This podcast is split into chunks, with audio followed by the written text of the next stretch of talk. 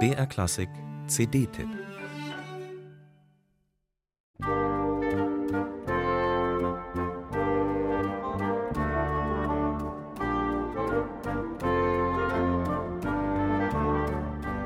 Der Tanz gehört zu den ureigenen Ausdrucksformen des Menschen. Eine Synthese aus Klang und Körperlichkeit mit Wurzeln in rituellen Praktiken vorgeschichtlicher Zeiten.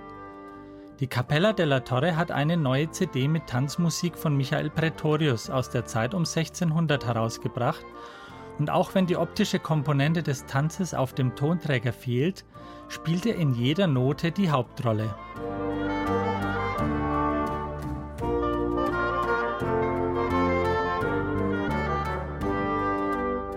Die Schalmeispielerin Katharina Bäumel und ihr Ensemble nehmen den Tanz wirklich ernst. Seine imaginären Schrittfolgen und Choreografien geben die musikalischen Parameter wie Tempo oder Phrasierung vor. Die Interpretation ergibt sich zu einem wesentlichen Teil aus den Erfordernissen der Tänzerinnen und Tänzer. Die sind zwar nicht auf der CD zu hören, aber waren entscheidend an ihrem Entstehungsprozess beteiligt.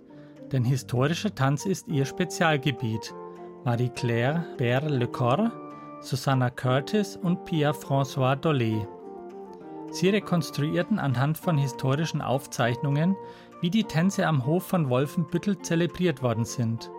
Dort war Michael Pretorius als Kapellmeister angestellt und veröffentlichte 1612 französische Tänze und Lieder unter dem Titel Terpsichore, benannt nach der altgriechischen Muse des Tanzes.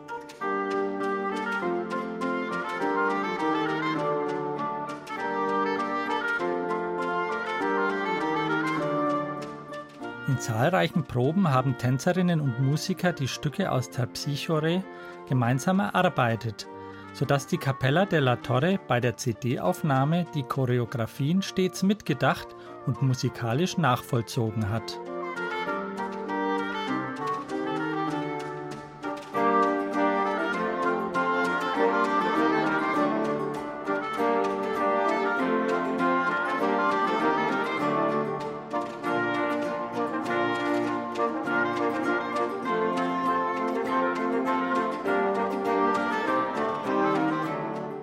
Aber der Blick von Katharina Bäumel und ihrer Kapella richtet sich nicht nur gut 400 Jahre zurück, sondern auch ins Jetzt. Diese Tänze sind keine archäologischen Funde aus untergegangenen Zeiten, nein, die musikalische Sprache ist uns vertraut. Etliche Melodieformeln oder Muster jener Zeit haben es bis in die Popmusik geschafft.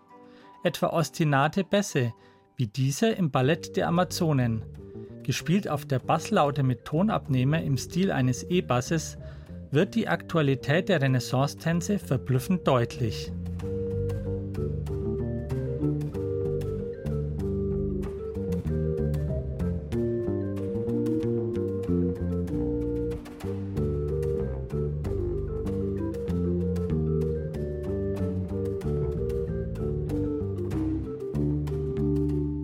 Und eine weitere Parallele zu unserer Popmusik, Singen und Tanzen gehören zusammen, wie die französischen Chansons auf der CD mit Sopranistin Margaret Hunter zeigen.